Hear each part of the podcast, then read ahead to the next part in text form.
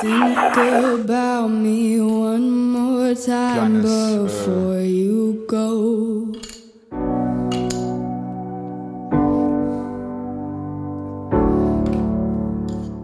Kleine Veranschaulichung des nächsten Themas.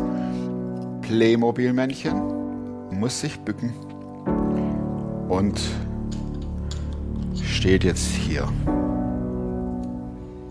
Allein die Haltung ist schon schwierig. Und jetzt, Bauklötze, kriegt dieses Männchen, dieser Mensch, kriegt Lasten aufgelegt. Mein Gast verliert ihren Mann. Plötzlich, ohne Zeit zum Verabschieden. Völlig unerwartet. Die Kinder spielten draußen, wurden reingerufen, der Papa war tot.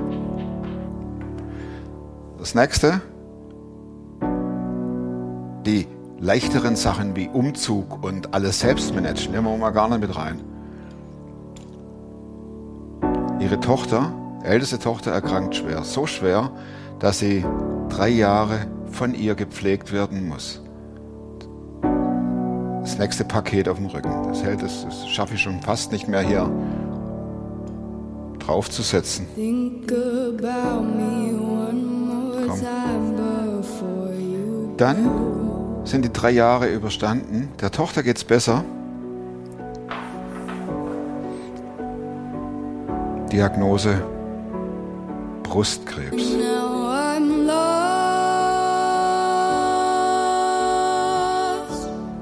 Kaum zu tragen und kaum zu ertragen. Man könnte noch viel mehr draufstellen. Ich nehme nur die groben Klötze. Einige Zeit später, nächste Diagnose, wieder Brustkrebs. Das zweite Mal. Da fragt man sich, wie kann man sowas ertragen? Und darüber spreche ich mit meinem Gast. Ich kann ja die vier Bauklötze schon fast nicht mehr steht. Wie kann man das ertragen? Und darüber rede ich mit meinem Gast. Und was mich total erstaunt ist, nicht, dass sie das abschwächt und sagt, das ist alles so easy, sondern ihr seht selbst, wie sehr sie kämpft. Aber die zentrale Aussage, die ist der Hammer. Klar bin ich einer, der gescheitert ist. weiß nicht mal, was da läuft und was es ist. Ich bin in der Hinsicht im Moment ein bisschen privilegiert. Der Podcast mit Thomas Mayer. Natürlich denkst du dir dann erstmal, ja gut, der hat auch keine Ahnung. was weiß ich. studiert noch Medizin Ja. leidet Das hat er im Bett, hat er eigentlich einen Hund draufgeschlagen. Egal wie abgedreht das war.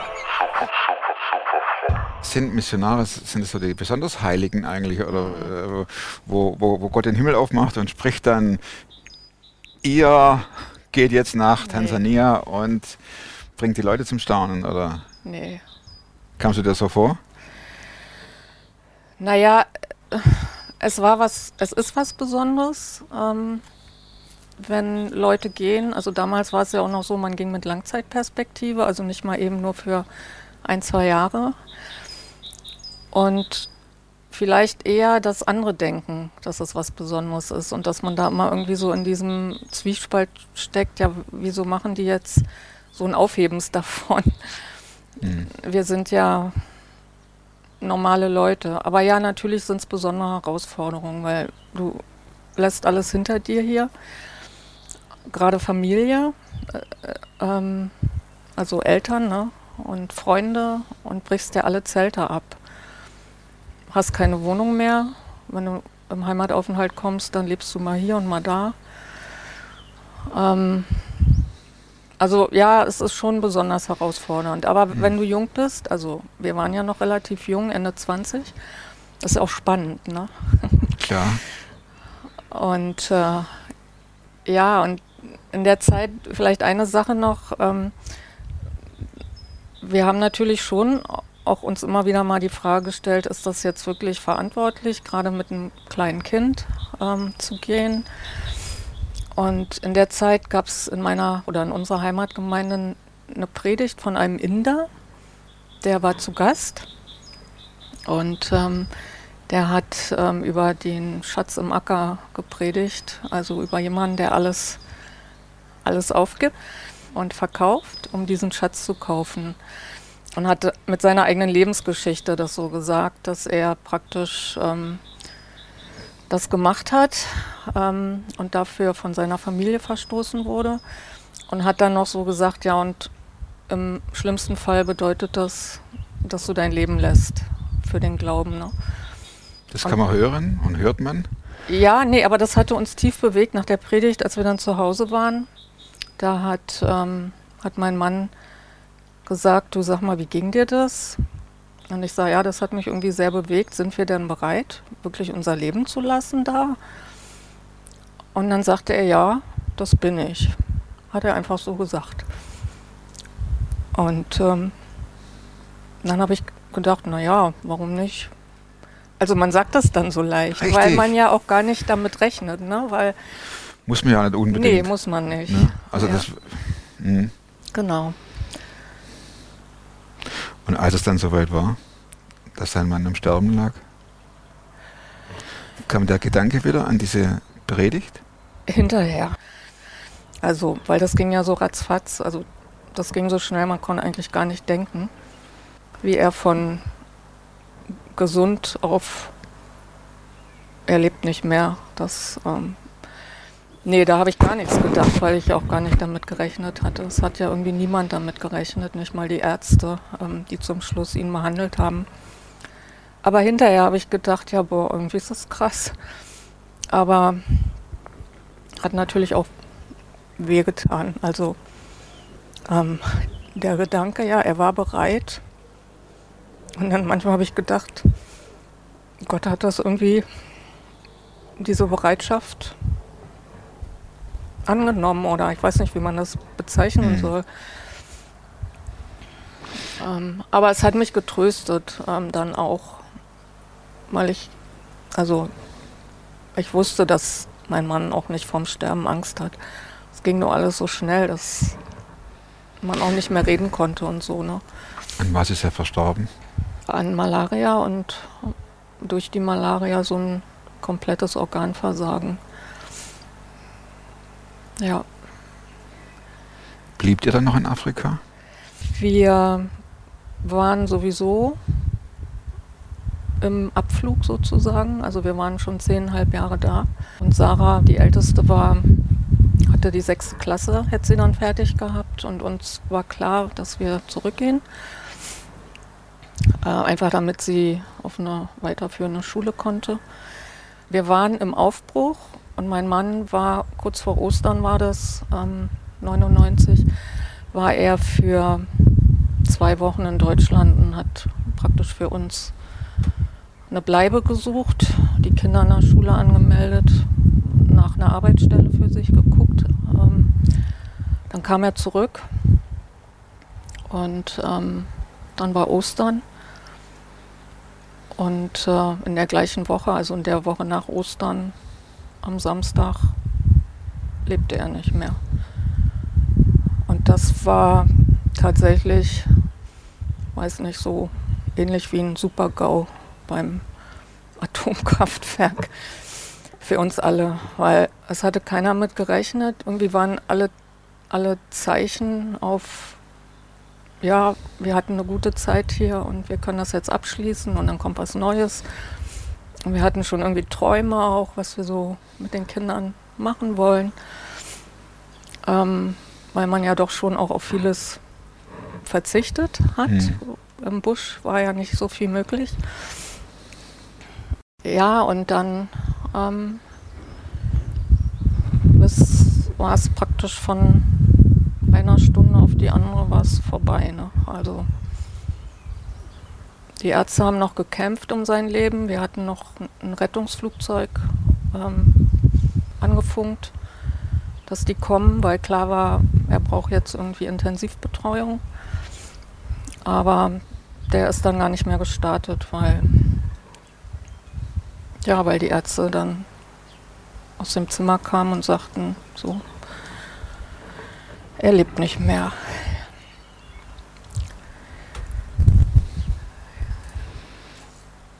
Ja, das Interessante oder was in dem Moment war, ich saß vor der Tür. Ähm, Und in dem Moment war in mir plötzlich ganz tiefer Frieden. Also ich habe geheult und trotzdem war da Frieden in mir und ich war total irritiert. Ich dachte, das geht jetzt eigentlich gar nicht. Und ähm, also in all dem Schmerz, dem inneren Chaos, also ich habe nochmal versucht, so ein bisschen in die Gefühle reinzugehen. Man kann ja eigentlich gar nicht viel denken. Das ist, als ob der Boden unter deinen Füßen weg ist und du. Hm. Freier Fall. Genau, freier Fall. Aber Frieden war da. Also richtig Frieden. Das war so, in meinem Kopf war Frieden und ich habe gedacht, irgendwie kann ich jetzt hier Frieden anfassen. Also wenn man hätte Frieden sehen können, dann hätte ich den nehmen können. und, und so ging das viele Tage weiter. Und die Leute, die in unser Haus kamen, also in Afrika wird ja wirklich getrauert, dann kommen die Einheimischen und die setzen sich einfach unten rein in dein Wohnzimmer und bleiben bei dir und singen Lieder und beten. Ähm, ja, hinterher haben mir ganz viele erzählt, boah, wir sind in dein Haus rein oder in euer Haus. Und wir hatten eigentlich gedacht, jetzt ist da absolute Panik, Chaos, alles fertig. Und die haben mir erzählt, wir haben die Tür aufgemacht und da war Frieden, haben die gesagt, ja. Und das war so krass. Und hinterher haben zwei Freundin von mir, also einheimische Afrikanerin, die an der Bibelschule wohnen, ähm, die haben mir erzählt, dass irgendwie eine Woche bevor das passiert ist, hat die eine im Gebet plötzlich den Gedanken gehabt, da wird jemand sterben. Und sie hat Gott gefragt, ja, wer ist es denn? Dann können wir vielleicht vorher noch irgendwie Bescheid sagen. Und dann hat Gott ihr gesagt, nee, das sage ich jetzt nicht, aber ich möchte, dass du zu deiner anderen Gebetspartnerin gehst und dass ihr um Frieden betet, wenn das passiert. Und ähm, als die mir das dann irgendwie ein paar Wochen später kamen die extra zu mir und haben mir das erzählt. Und das hat mich echt irgendwie vom Hocker gehauen, weil ich dachte, boah, das ist so krass, ähm, so schlimm wie das war, ähm, Gott hatte das echt unter Kontrolle. Also war keine Wut auf Gott da? Die kam auch, ja. so, wenn man so, also das sind, das sind ja sehr, das sind ja Extreme. Ja. Dieser Frieden und diese, da kriegt einer von Gott einen Hinweis, hier bete für Frieden. Mhm. Das ist eine, aber so ein Friede lässt sich ja schwer konservieren. Nee, kann man nicht. Ja. Und theoretisch, sage ich jetzt mal, könnte ja auch der Gedanke aufkommen, jetzt haben wir wegen dir zehneinhalb Jahre da unten verbracht und jetzt muss ich alleine nach Hause. Ja, das kam auch. Also erstmal funktioniert man ja nur, ne? weil die Beerdigung muss schnell über die Bühne gehen, weil man da keine Kühlhäuser hat und so. Und nachdem die Beerdigung ähm, vorbei war, an dem Folgetag ja schon, und die Kinder wieder in die Schule gingen, ähm, klar war das so. Ich habe richtig, richtig mit Gott im Clinch gelegen auch. Also es war so beides. Ne? Es war immer wieder auch Friede da und Trost, aber ich habe richtig, ich habe richtig, ich war richtig sauer. Und ich habe Gott auch angeklagt. Ich habe gesagt, was bildest du dir eigentlich ein, das jetzt mit uns so zu machen, zu diesem Zeitpunkt und überhaupt. Ähm, ähm, das finde ich jetzt unfair und so. Ne? Also ich habe richtig mit Gott richtig Klartext geredet. Naja, kann er ja ab. Kann er ab. Und irgendwie, das ging eine Weile und dann eines Abends, also ich habe auch ganz viel mir die Bibel wieder genommen, einfach da Trost gesucht, auch in den Psalmen. Und irgendwie eines Abends bin ich in Jesaja über diesen Vers gestolpert, wo, wo Gott sagt: ähm, Hallo, ich bin der Töpfer und du bist der Ton. Also, ne, so. Aber liebevoll, so, dass er mich so liebevoll zurechtgebracht hat und dass es in Ordnung so ist. Es war nicht einfach, aber ich habe in der Zeit auch ganz viel Post aus Deutschland gekriegt. Also das ging ja irgendwie wie so ein Aufschrei durch die ganze Landschaft. Ähm, ich habe viel Post gekriegt und ähm, da war ein Kärtchen bei mit so, mit diesen Händen, wo eine Tonfigur drin ist, in den Händen geborgen und darunter stand, Vater, ich verstehe dich nicht, aber ich vertraue dir. Und das ähm, hat mich im Herzen sehr bewegt und das habe ich jeden Tag praktisch mehrmals mir immer wieder gesagt. Also vom Verstand her, mhm. ja. Gefühlt habe ich das nicht, aber ich habe immer wieder gesagt, okay, Jesus, ich vertraue dir. Ich verstehe dich nicht, aber ich will dir vertrauen, weil ich weiß, dass du gute Gedanken über unserem Leben hast, auch wenn sich das jetzt gerade nicht so anfühlt. Der Wiedereinstieg in Deutschland, der war ja dann vermutlich sehr schwierig, oder? Ja, der war schwer. Also ich, wie gesagt, ich habe ja überwiegend auch funktioniert. Also ich bin zum Glück jemand, das ist natürlich auch eine Schwäche, der sehr rational unterwegs sein kann. Also beides. Aber ähm, es war schwer für, für uns, weil ja unser Leben, also wir haben ja Familie im Grunde genommen erst gegründet in, in Tansania. Und jetzt kommst du alleine mit drei Kindern zurück und fängst ja also komplett ein neues Bei Leben Null, an. Ja. Klar, wir sind nach Berlin und da wohnten meine Eltern und wir kannten noch Leute aus der Gemeinde. Aber Schule, Umgebung, alles war ja irgendwie, wir mussten irgendwie bei Null anfangen. Und dann ist es ja sowieso schwierig, wenn du aus dem Busch kommst, in eine Welt, wo es inzwischen, weiß ich was, Handys und EC-Karten und sowas gibt. Also da kann man jetzt drüber lachen, aber ähm, ich habe oft eine Freundin angerufen, ich habe gesagt, kannst du mir mal sagen, wie das funktioniert, kannst du mir mal sagen, wie das geht, ich habe keine Ahnung. Und dann nach Berlin, ne? also ja, aus dem Dschungel nach, nach Berlin. Berlin. Genau. Ich stand in den, im Supermarkt, habe gedacht, äh, nee, ich muss jetzt hier raus, ich weiß gar nicht, was ich kaufen soll, ich weiß, ja und, und natürlich der Schmerz, ne? Über, jedes Mal denkst du, boah, jetzt hätten wir das zusammen gemacht und mein Mann hatte das ja alles schon geplant, also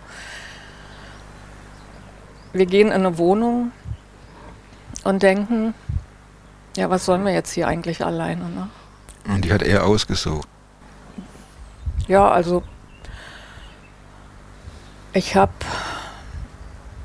ich weiß nicht, ich denke im Nachhinein, ich habe mir auch viele Vorwürfe gemacht. Ne? Schon beim Tod meines Mannes, dass ich irgendwie die Anzeichen nicht richtig gedeutet habe. Also ich hatte sehr zu tun, auch mit dieser Frage, boah, was habe ich jetzt eigentlich, habe ich hier auch Schuld dran, so, ne? Mhm. Habe ich zu spät reagiert? Ähm, die, den Ernst der Lage nicht eingeschätzt und mit den Kindern ja im Nachhinein genauso. Ich habe, ja, ich hätte manches anders machen können, besser machen können. Ich war völlig überfordert. Vielleicht kann man das einfach so sagen das ging irgendwie immer nur ums, ums Überleben, einen Tag nach dem anderen irgendwie hinzukriegen. Ähm, ich hatte ja keine Ahnung, was in deutschen Schulen abläuft. Ich hatte keine Ahnung über die Mode. Ich habe alles Secondhand geschenkt gekriegt, weil wir ja am Anfang auch nicht das Geld hatten. Die Rente war ja noch nicht genehmigt und so, also die Witwenrente. Habe mir hinterher anhören müssen von unserer Ältesten, dass das unmöglich war, dass ich also, ne, dass sie in gebrauchten Klamotten, also die schon vielleicht. Gebraucht und alt? Ja, alt eher wahrscheinlich. Mhm. Also nicht modisch und. Mhm. Ja, aber ich war echt überfordert. Wie hast du das gepackt? Du sitzt heute gegen, mir gegenüber und irgendwie Kopf runter, Augen zu. Nee, das nicht. Also meine Stärke, meine Zuflucht war und ist ja immer noch wirklich Jesus gewesen, äh, mit allem. Also ähm, immer wieder ihm gesagt, dass ich ihm vertraue. Und ich habe ja auch viel, vieles erlebt, wo er einfach gezeigt hat, ich bin da und ich kümmere mich um euch. Aber es, ich denke so im Nachhinein, es geht einfach auch an, an die Kräfte. Ne? Also ich habe die ganze Zeit, die Kraft hat immer gereicht, aber ich habe wohl unter Dauerstress gelebt. Aber das haben wir ja auch alle. Ich meine, die Kinder ja auch. Und ähm, ich habe versucht, für die Kinder da zu sein. Und irgendwie musste ich ja auch für mich da sein. Also mich darum kümmern, dass, dass ich irgendwie klarkomme. Wir haben sehr viel Hilfe gehabt von Geschwistern und es haben viele, viele Leute gebetet. Und zwar wirklich lange, auch über Jahre. Ähm, es ist auch langsam Routine eingekehrt, so dass man bestimmte Sachen einfach Abläufe wusste. Ähm, die Kinder Freunde gefunden haben. Aber diesen Schmerz und dieses Verlustempfinden, ne? also das ist ja ein Verlust, den kann ja keiner ersetzen. Und bei mir selber war das so, ich habe irgendwie gedacht, ich bin in der Mitte auseinander hm. geschnitten. Und die eine Hälfte ist beerdigt. Und liegt und in Tansania? Ja, das auch. Aber das wollte mein Mann so. Das äh, konnte er noch sagen. Also er konnte ja zum Schluss auch nicht mehr sprechen. Ja, und das Schlimmste war tatsächlich für uns, also auch für die Kinder und für mich, dass man nicht Abschied nehmen konnte. Die Kinder waren spielen, also klar, die, wir wussten, dass er schwer krank ist, aber an Malaria war noch nie jemand gestorben von den Missionaren. Die ganze Missionsgeschichte nicht. Und dann kommen die Kinder vom Spielen zurück beziehungsweise werden geholt, weil der Papa nicht mehr lebt. Ne? Und also das ist eine Sache, die für mich lange, lange Jahre irgendwie unbegreiflich war und immer noch so, man kann sich nichts mehr sagen. Ne? Ähm, war er dort im Krankenhaus oder lag er zu Hause? Nee, er lag zu Hause. Ja.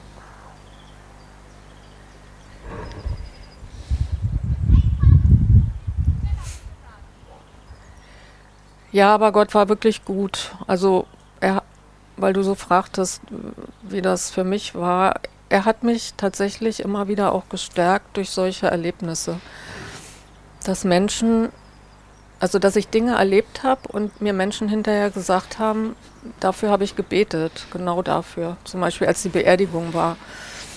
Ich bin hinter dem Sarg her mit den Kindern und ähm, von der kleinen Kirche auf den Friedhof musste man über die ganze Missionsstation, war also ein ziemlich langer Weg.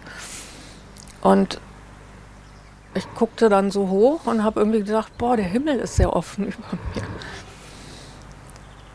Das ist mir noch nie passiert. Das war, als ob Gott den Himmel für mich geöffnet hat und mir irgendwie so sagte, ich bin da, ich habe das alles voll im Blick. Das war ein Sonntag, Vormittag war die Beerdigung oder mittags.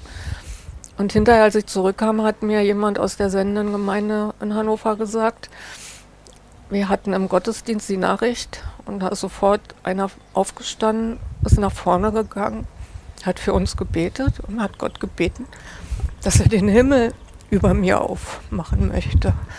Weißt du, so eine Sachen, wo, wo ich einfach wusste, okay, ich kann mich jetzt einfach Gott anvertrauen, egal wie es weitergeht. Er wird es gut machen. Und wenn ich jetzt hier sitze, kann ich es wirklich auch sagen, dass es gut geworden ist. Und das, obwohl ja das irgendwie nicht aufhörte, ne? Dieses Leid. Ja, es hörte nicht auf. Tatsächlich nicht. Und immer wenn, naja, ja, das ist auch so eine Sache. In dem Moment, wo ein bisschen Entspannung eintrat, kam praktisch die, die nächste. nächste Sache. Und das hat, hat mich sehr herausgefordert tatsächlich, auch weil man denkt ja so schnell. Man denkt ja dann, also okay, eine Sache ist okay, aber das reicht. Wie viel also, noch, ne? Nee, das reicht auch. Mhm. Also ich meine, wir sind ja auch nicht wirklich schlechte Menschen, die irgendwie Strafe. Man denkt ja, man scannt sich doch durch, oder? Wo habe ich was falsch gemacht? Wo habe ich was verbockt? Das sind ja Gedanken, die kommen. Ob sie richtig sind, ist eine andere Frage. naja, sie sind ja nicht richtig. Für meine ganze Schuld, die war und noch kommt, ist Jesus ja gestorben und das ist ja unser Glück. Aber so menschlich, ne? du bist ja Mensch und, und die Gedanken kommen auch. Und ähm, ja, und dann einfach mal wieder dagegen zu sagen, nee, ich will das nicht glauben. Ich will das nicht glauben, dass Gott jetzt hier mit uns irgendwie ein böses Spiel treibt oder so, weil so ist er ja nicht. Und Mhm. ähm, ja, also das Thema Leid ähm, hat uns tatsächlich noch lange beschäftigt oder mich auch. Ähm, jetzt muss ich mal umblättern, weil ich hatte mir dazu was notiert. Das Oh, da kannst du ein Buch schreiben. könnte ich. Hört sich Bräuchte blöd an. Oh, da kann man ja ein Buch schreiben übers Leid, ne? So ein nee, Quatsch, nicht übers. Leid. Ich würde ein Buch über, darüber schreiben, was wir für einen wunderbaren Vater im Himmel haben. Tatsächlich. Das Ähm, finde ich jetzt sehr, sehr bemerkenswert, ehrlich. Ja, weil weißt du was? In dem Leid war so viel Segen verborgen, aber er war verborgen. Und nicht in dem Moment, wo du durch das Leid erstmal durchgehst. Ähm, das ist wie so ein Schatz, wie so ein Goldgräber. Der muss auch sich durchgraben. Ne? Also es, der Vergleich hinkt natürlich, aber was, für, was ich ge, ja, gelernt hört sich blöd an, weil wir hören ja eigentlich auch nie auf auf unserem Weg mit, mit Jesus, aber ähm, dass Gott mein Vertrauen oder meine Treue zu ihm, dass, die, dass er die wirklich belohnt. Also, und dass, dass im Leid Segen verborgen ist. Ähm, also, wenn Leid passiert, gibt es ja immer zwei Möglichkeiten. Mein Her Herz kann hart werden und ich kann mich dann, wenn ich mit Jesus unterwegs bin, kann ich sagen, nee, also das war's jetzt. Oder mein Herz wird weich. Und ähm, wächst irgendwie im Vertrauen und, und öffnet sich irgendwie diesem, diesem Gedanken, wenn es stimmt, was in der Bibel steht, dass Gott immer bei uns ist ähm, und dass er uns segnet, dann ähm, weiß nicht, wie ich das jetzt formulieren soll. Ja, dann möchte ich das einfach glauben und vertrauen, dass das so ist. Auch wenn Annehmen? ich das jetzt, ja, wenn, dass ich das, auch wenn ich das jetzt nicht merke, ne? Mhm. Also wenn ich das nicht fühle. Also mich hat zum Beispiel der Tod meines Mannes ähm, mein Herz auch, also wie soll ich das ausdrücken? Weiher Du gemacht? denkst, ja, du, mein Herz war voller Lieblosigkeit. Ich hatte ein hartes Herz. Also da werden jetzt vielleicht manche, die mich kennen von früher, werden jetzt und das sehen, da werden vielleicht denken, haha.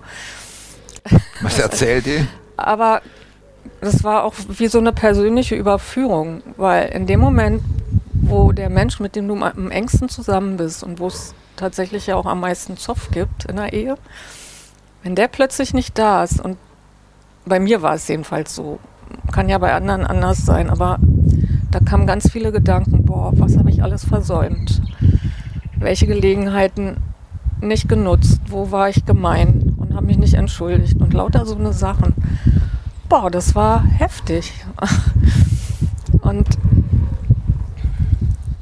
und ich habe dann, das war auch so ein Prozess, ich habe dann wirklich zu Jesus gesagt, okay, ich nehme das so an, also und ich bitte dich, dass du mich jetzt auf einen Weg bringst, wo ich einfach barmherziger bin und wo mein Herz weicher ist. Also ich habe das gerade nochmal, ich habe Tagebuch geschrieben, aber da hatte ich gar nicht mehr dran gedacht. Ich hatte da jetzt nochmal nachgelesen, weil ich wusste, dass du kommst. ja, diese Bitte an ihn, ähm, mich zu verändern, mein Herz zu verändern. War das nach dem Tod oder ja, vorher? Nee, nachher. Ah, Ja, so ein, zwei Monate. Ja, und dann ist es tatsächlich so, Gott nimmt uns sehr ernst. Und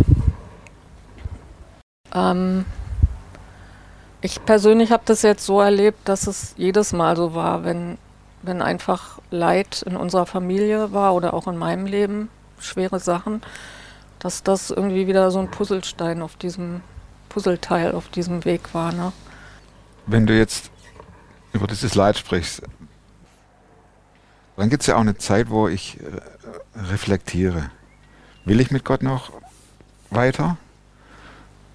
Oder bin ich oder wende ich mich enttäuscht ab? Warum bliebst du?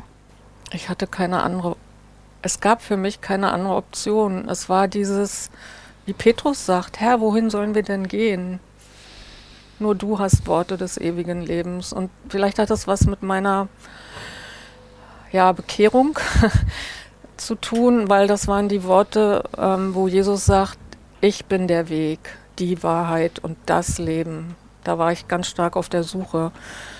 Und das waren eigentlich so die Wörter, die Wahrheit, keine andere, der Weg und das Leben.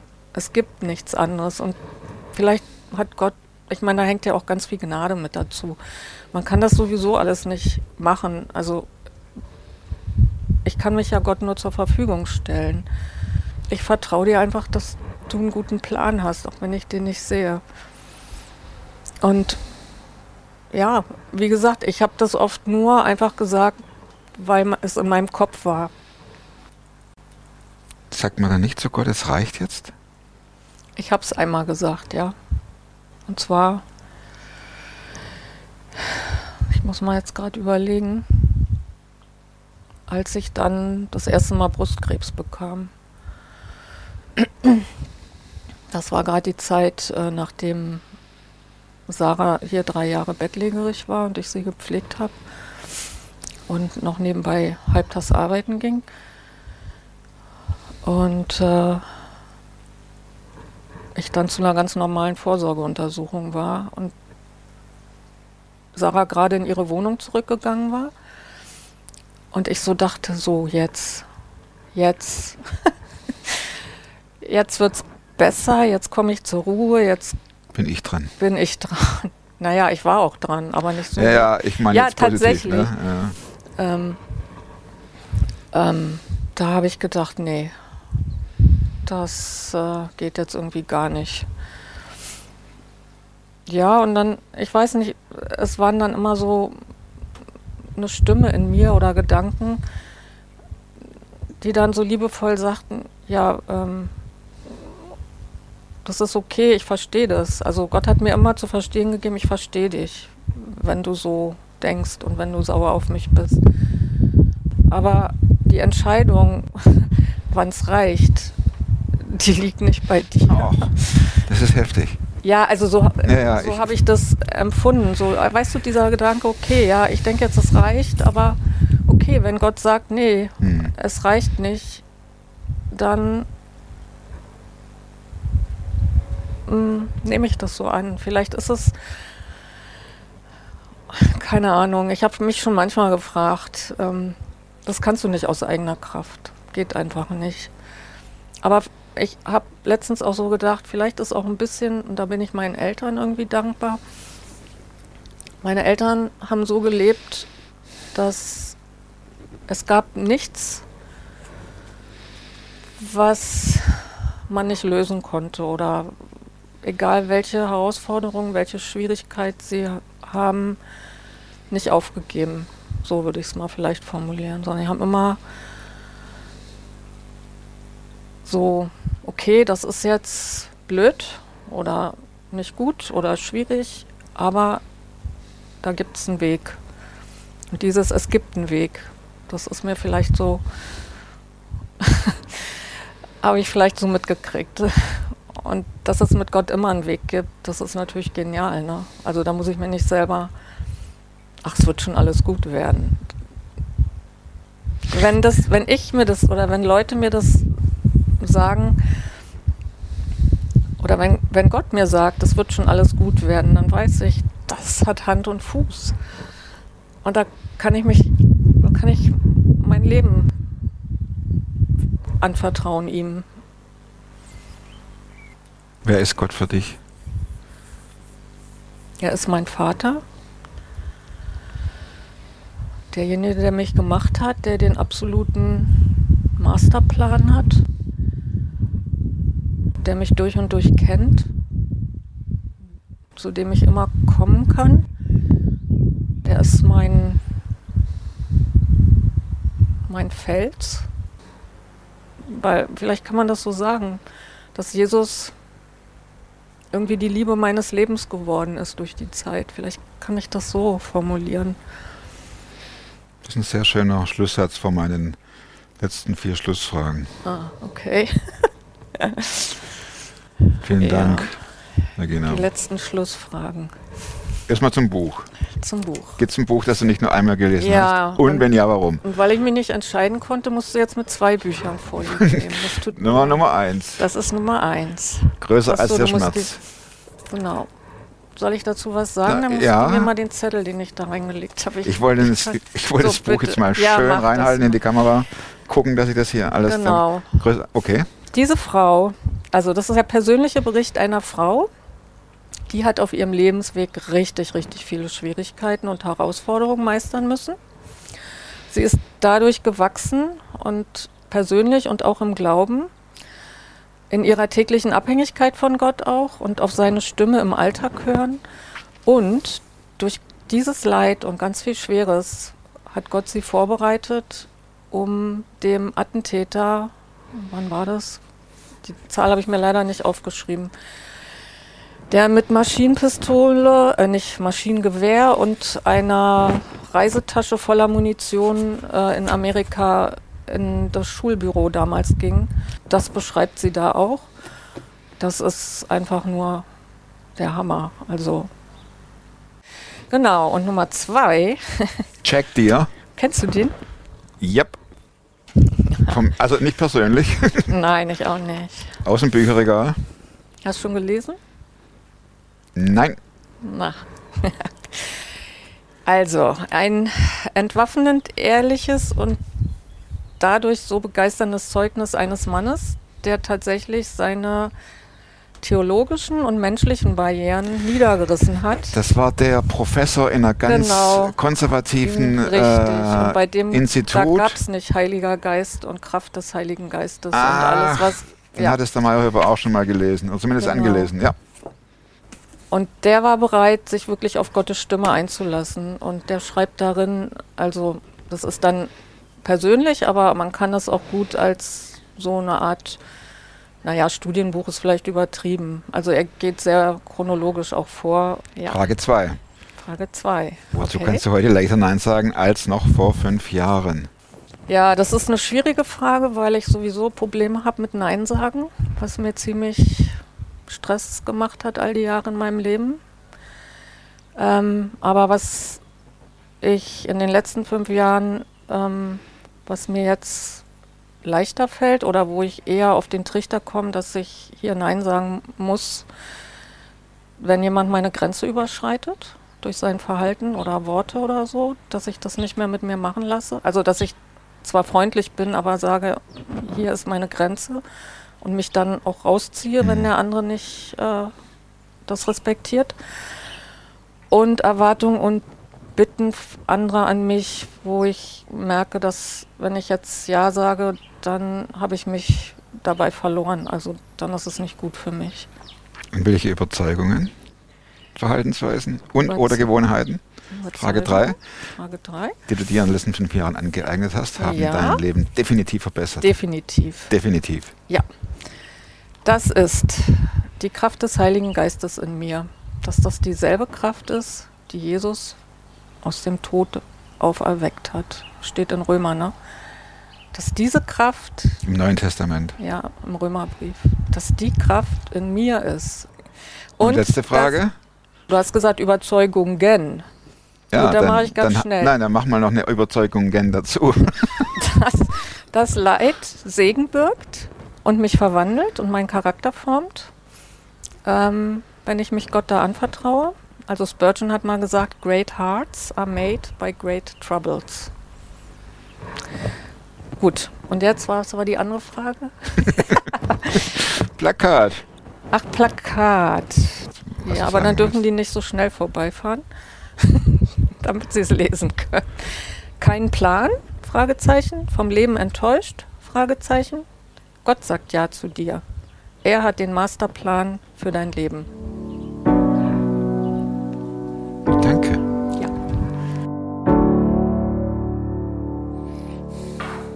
Könnte tatsächlich noch eins draufsetzen hier.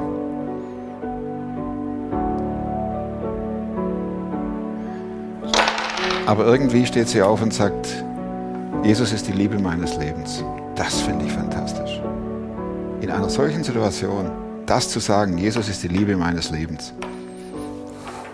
Nicht das Leid drückt sie nieder, sondern sie steht drauf und weiß, Jesus ist dabei. Und das wünsche ich euch auch. Ich kenne eure Situation nicht, aber ich wünsche euch, dass ihr euer Leid, eure Trauer, Frust, so die Vorstufe, an Gott abgebt und sagt, ich vertraue dir, oder dass, er dahin, dass er dahin kommt, zu sagen, ich vertraue dir. Nächste Woche neuer Film und bis dahin, bleibt gesund, gebt der Regina dicke, fette Daumen und bleibt super fromm. Macht's gut, tschüss. Do me, do me, do me.